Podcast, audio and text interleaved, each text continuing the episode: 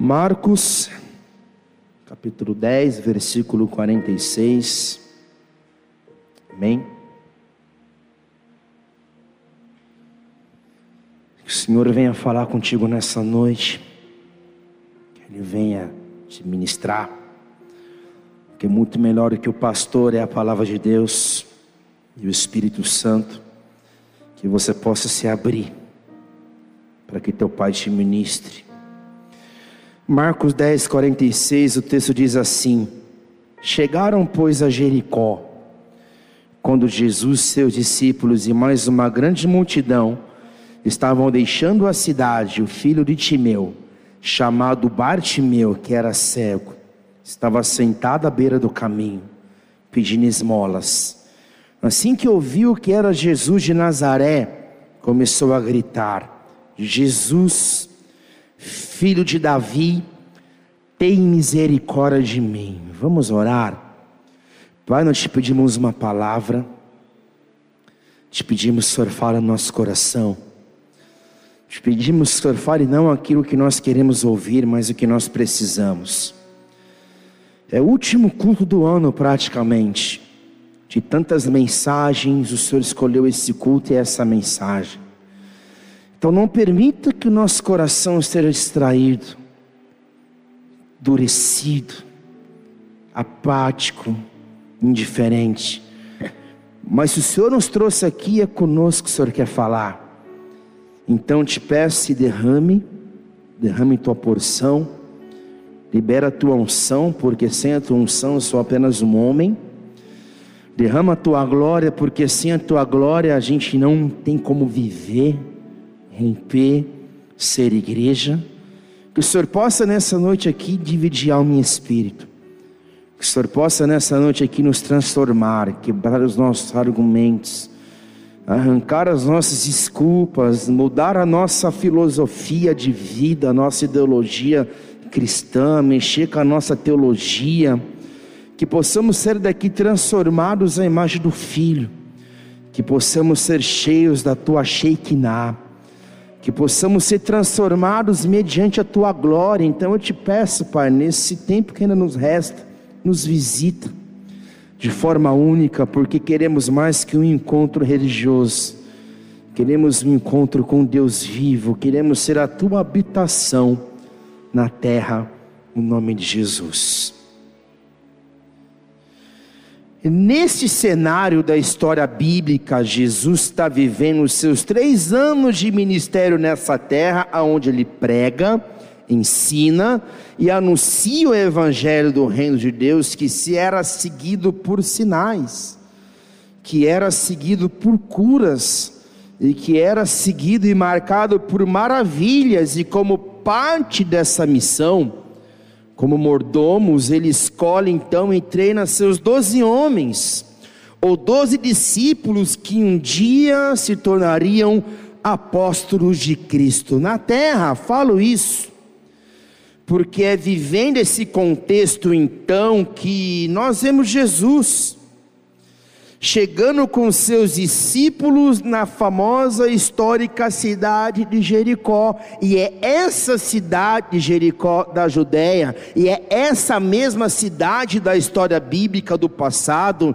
que está relatado no livro de Josué, aonde o mesmo reúne uma nova geração de israelitas com seu exército, se formava ali um novo exército, ele levanta os sacerdotes com suas trombetas, seus chofares, e com a arca da presença de Deus no centro, ele segue em direção, ou na direção de Deus, rumo.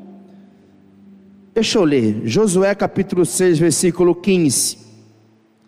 E sucedeu que no sétimo dia, madrugaram subir da alva, e da mesma maneira rodearam a cidade sete vezes e naquele dia somente rodearam a cidade sete vezes. E sucedeu que, tocando os sacerdotes pela sétima vez as trombetas, disse Josué ao povo: Gritai, porque o Senhor vos tem dado a cidade. Gritou, pois, o povo, tocando os sacerdotes as trombetas, e sucedeu que, ouvindo o povo o sonido da trombeta, Gritou o povo com grande brado, e o muro caiu abaixo, e o povo subiu à cidade, cada um frente de si, cada um em frente de si, e tomaram a cidade. Ou seja, eles derrubaram as muralhas ao som do chofar e ao som de brado de louvor. Ótimo, você conhece a história.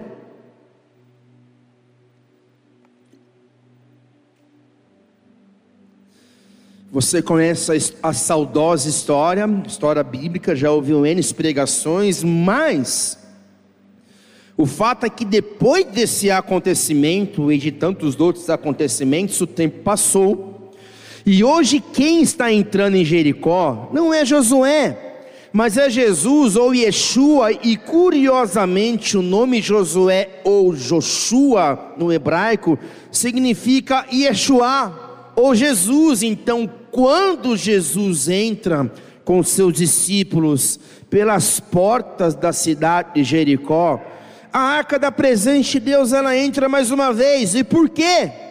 Porque em Jesus estava a glória de Deus.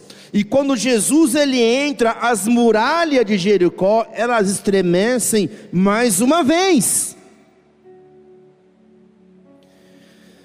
Vou traduzir para que você entenda.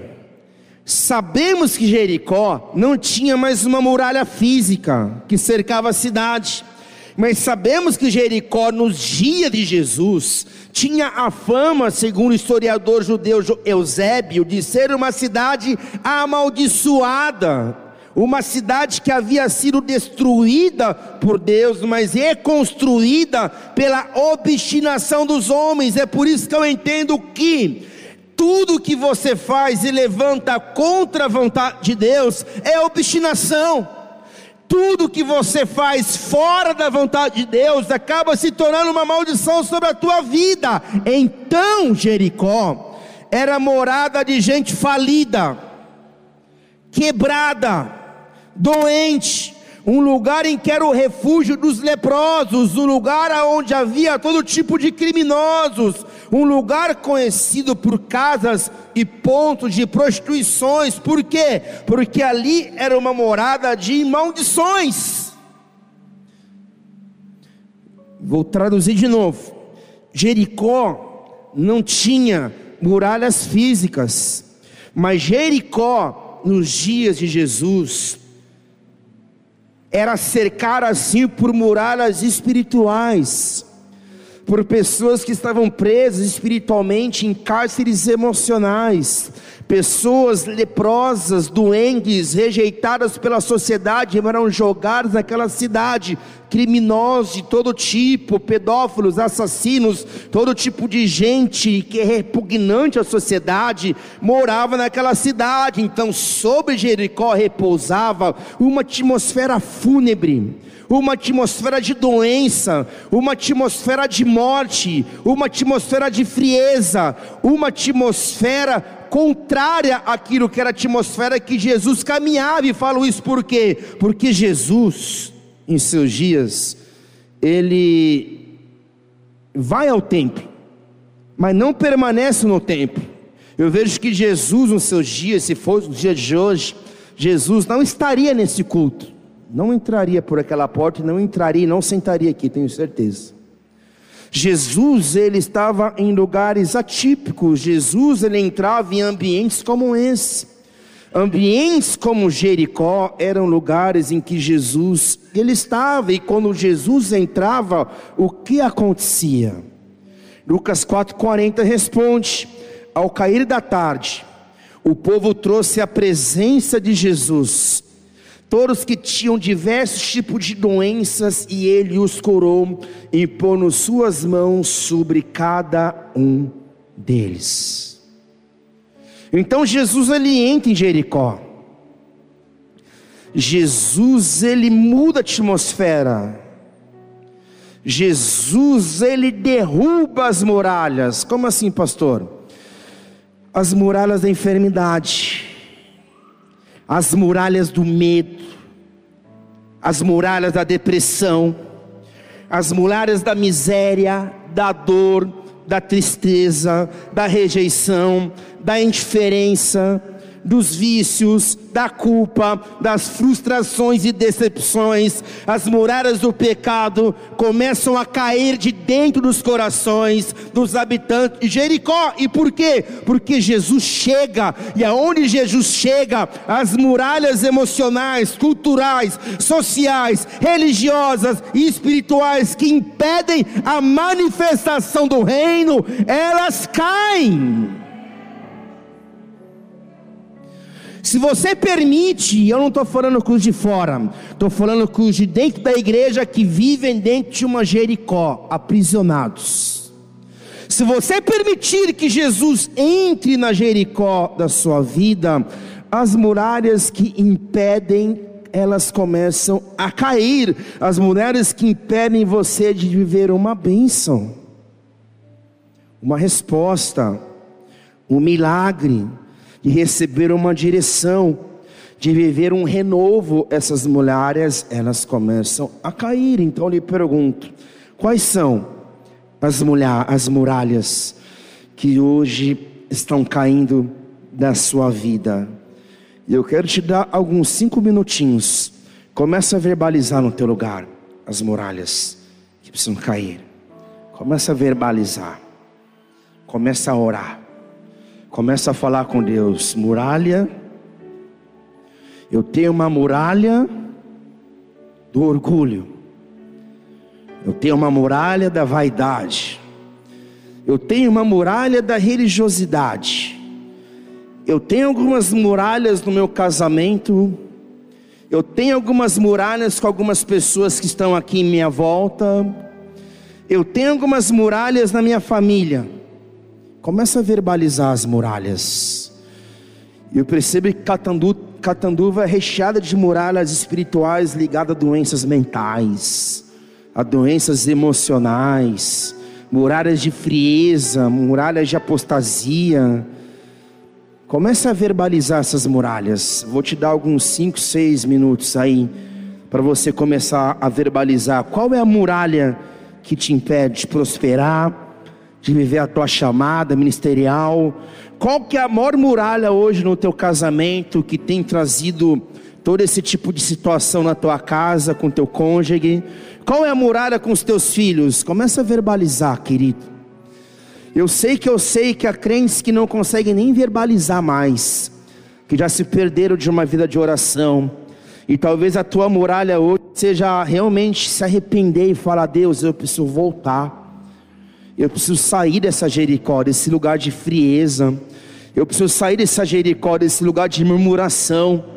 Então começa a verbalizar. Queria que ontem subisse o teclado e você comece a orar nesse momento. Fala, Senhor, eu não quero viver assim, meu 2022. Eu não quero ser assim pelo resto da minha vida. Eu não quero ter as minhas emoções petrificadas ao ponto de não derramar uma lágrima mais pelo próximo. Eu não quero.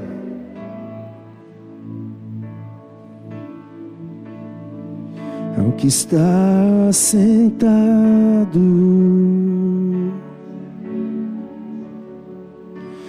do, do trono e ao cordeiro. Seja o louvor.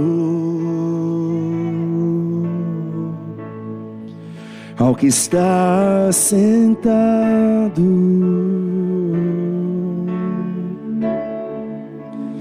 No trono. E ao cordeiro.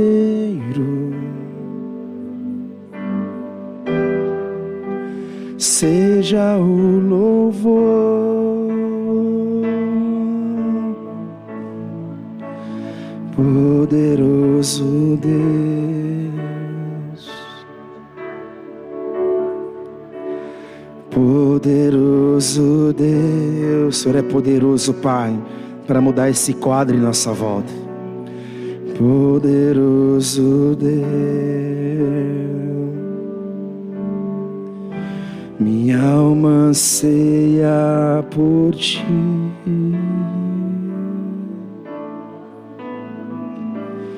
Poderoso Deus,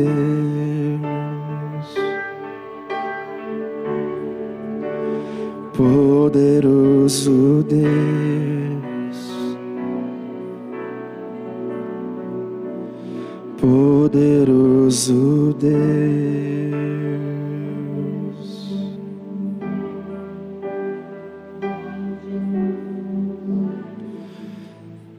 Jesus ele sai de Jericó. E a palavra fala que no meio do caminho, entre a cidade e entre o deserto da Judéia, ele se encontra com um personagem, em Marcos 10, 46. E vieram para Jericó, e saindo ele de Jericó com seus discípulos e uma grande multidão, Bartimeu, o cego, filho de Timeu, estava sentado junto do caminho, mendigando gando. Eu tenho comigo que, pelo fato de Marcos, o escritor desse acontecimento, ter citado o nome desse cego, isto é um indicativo. Isto é um indicativo que diz que esse cego não era exatamente alguém desconhecido para todos em Jericó e sem família, ele tinha um nome, ele se chamava Bartimeu, e ele tinha um pai chamado Timeu, mas a Bíblia não diz. Mas eu coloco na minha conta que esse homem, então, talvez ele tinha esposa, filhos, pais vivos a certeza, parentes, amigos, uma profissão, uma profissão e que em razão então de algo ou de erros do passado, ele havia sido largado e esquecido no meio do caminho e talvez já doente antes ou depois, ele estava agora cego. Marcos 10, 47. Assim que ouviu que era Jesus de Nazaré, quem? Bartimeu, nosso personagem. Assim que ouviu que era Jesus de Nazaré, ele ficou apático. Eu fui no cinema ver o Homem-Aranha. Eu me escandalizei, mas eu já sabia o que encontrar. Minha esposa ficou mais escandalizada ainda, sabe por quê? Porque a galera vibrou tanto. Eu vi marmanjo chorando do meu lado. As pessoas celebraram tanto, celebraram muito mais do que nós celebramos o Senhor dentro da igreja. A gente não chora mais aqui, por nada. É mais fácil o pastor chorar sozinho aqui em cima. E no cinema, homem barbado, barbudo, cabeludo, chorando, cara. Chorando. Por causa de um personagem que não é real. E Jesus, que é real, muitas vezes não provoca mais nada em nós. Então ele, ao ouvir Jesus, ele teve uma reação. A palavra fala que ele começou a gritar, dizendo assim: Jesus, filho de Davi, tem misericórdia de mim. E muitos o advertiam severamente para que se calasse. Contudo, ele gritava ainda mais: Filho de Davi, tem compaixão de mim. De alguma forma, Bartimeu ouviu falar de Jesus. E nós sabemos pelas Escrituras que a fé vem pelo ouvir, Romanos 10, 17.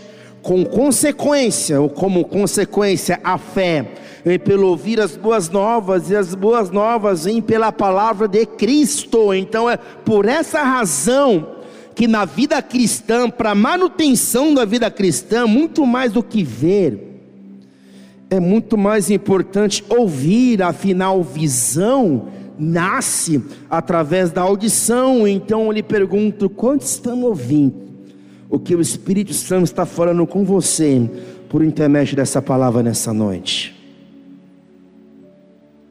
Foi assim com Ezequiel, diante do vale de ossos secos, quando ele ouviu o que Deus disse, ele pensou: pode esses ossos voltar à vida, o pensamento veio na mente dele, Deus, ele ouviu Deus falando com ele, desculpa, pode esses ossos voltar à vida? E ele pensou no que ouviu, e ele profetizou sobre o vale de ossos secos que ganharam vida. Foi assim quando Abraão ouviu o chamado de Deus que disse: Sai da tua terra, da tua parentela, e vai para a terra que eu te mostrarei. Por quê? Porque ele ouviu, foi assim com Davi, quando estava cuidando das ovelhas de seu pai Jessé, o profeta Samuel mandou chamá-lo, e ele ouviu, e por ouvir, ele se tornou rei Israel. Por quê? Porque ouviu, e é por essa razão que mais importante do que o que você está vendo, é sim o que você está ouvindo, pois o que você ouve e crê determina a sua vida hoje e seu futuro amanhã. Então, quem ou o que você está ouvindo? Apocalipse capítulo 3, versículo 20, o texto diz: Esse estou à porta e bato. Se alguém ouvir a minha voz e abrir a porta, eu entrarei em sua casa e cearei com ele e ele comigo.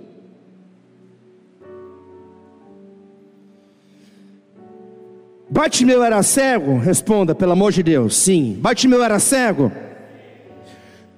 Alto, vamos lá. Bate-meu era cego? Ele não podia ver, mas ele podia ouvir. Ele ouviu sobre Jesus. E quando ele ouviu que Jesus estava passando, ele usou aquilo que ele tinha, e o que, que ele tinha? Ele usou a sua voz, mesmo sem ver, ele profetizou, mesmo sem ver, mas ele podia ouvir, ele chamou e clamou pelo Cristo, e mesmo sendo advertido severamente, é isso que a religião faz, para que gritar tanto aqui? Para que tudo isso? Para que tanto culto? Para que tudo isso? Isso é um comportamento bom religioso. Então, de forma severa, severa, sever, severamente, ele foi advertido por quem? Pelo discípulo de Jesus a não gritar a não se expressar, a não aumentar a voz, a não fazer barulho, a não gesticular, só que em vez dele se calar, ele continua clamando ainda mais alto por Jesus, ele continua subindo o som. É por isso que eu entendo que esse é um princípio poderoso, igreja. Nós não podemos nos calar. Nós não podemos calar a nossa voz, nós não podemos entrar no movimento do bom samaritano, do crente bem certinho, que não levanta a voz, que não levanta a mão, que não adora, que não samoldeia, que não grita, ou seja, esse movimento que fala que nós devemos ficar calados porque Deus não é surdo, é maligno é trevas, é religioso, é maldito. Deus te deu uma voz, você não pode ver. Tudo em sua volta está negro, está tenebroso, está em trevas, nada está acontecendo, mas embora você não possa ver, você pode crer, e crendo você pode levantar a sua voz e liberar um brado.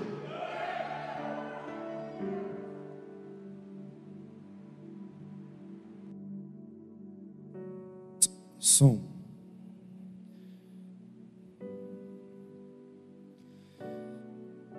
Ele não precisou enxergar Jesus. É mais ou menos assim. Jesus está aqui. Mas o nosso comportamento diz que o Homem-Aranha é muito mais real do que Jesus, que é real e está no nosso meio. Porque a gente parece que está num velório. A gente vai esfriando onde? Morbidão. Vai se perdendo. Só que com esse cego, não foi assim. Porque ele não, embora ele não pudesse ver fisicamente com seus olhos naturais, ele pôde enxergar com os seus olhos do coração.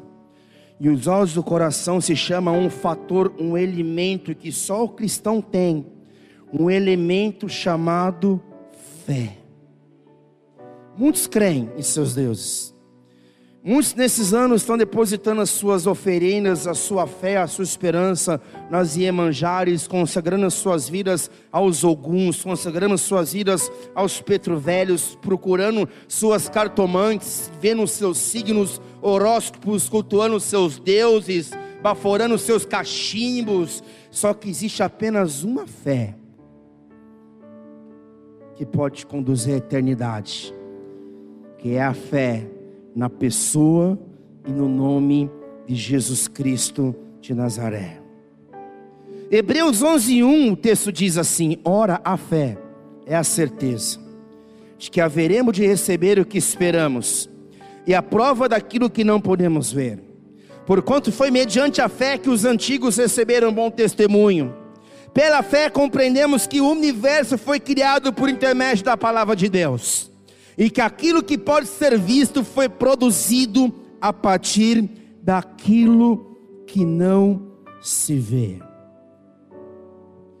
Eu acredito que existe um tipo de cegueira que é um dom divino, não a cegueira de Bartimeu, mas um tipo de cegueira celestial que, quando me torno cego para as coisas desse mundo, dinheiro, conforto, orgulho, vaidade, status quo, religiosidade, quando me torno cego aos poderes, influências, circunstâncias contrárias de um mundo que jaz do maligno, é aí que a fé pura, simples e sobrenatural, que tudo crê, tudo espera, tudo suporta, começa a se manifestar. Bartimeu, ele não podia enxergar com seus olhos naturais, mas ele podia ouvir com seus ouvidos, ele tinha audição, e por causa da sua audição, isso lhe trouxe uma visão espiritual tão aguçada que mesmo aqueles que podiam enxergar, que eram os mestres da lei, os fariseus, os saduceus, todo o povo judeu em volta de Jesus não conseguia de fato ter o vislumbre e ver e enxergar que quem estava ali era o Rei da Glória. Mas Bartimeu conseguiu. Bartimeu, ele viu que o Messias estava do lado, passando do lado dele. Então há uma oração a ser feita nesses dias, uma oração maluca que ninguém tem coragem de fazer, e essa oração diz assim: Senhor, que nesses dias o Senhor possa cegar a tua igreja para as coisas desse mundo, e com os ouvidos abertos, nós possamos receber as palavras e a visão que vem do céu para os dias de hoje. Aleluia, aleluia. Aplauda Ele bem forte.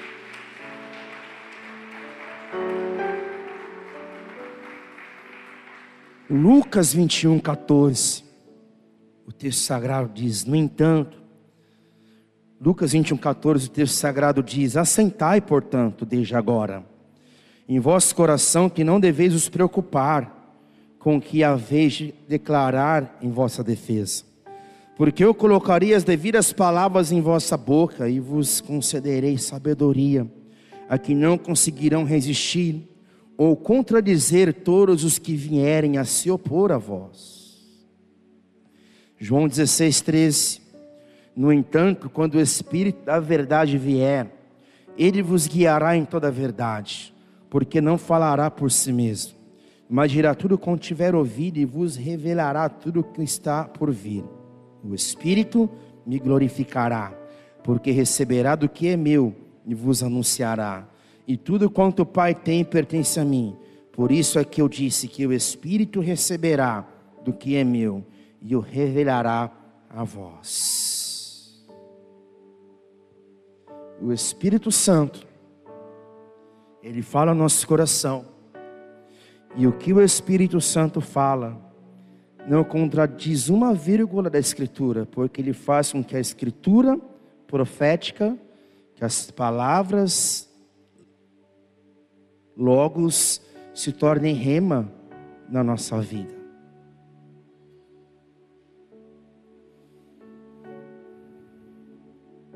Uma fórmula: ouvir acreditar e declarar.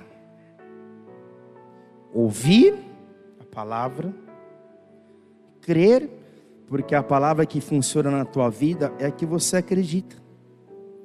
Se você não acredita, não funciona com você. Mas se você crê, você declara. Foi assim com Bartimeu. Foi assim com esse cego mendigo, pedindo esmolas. Ele ouviu,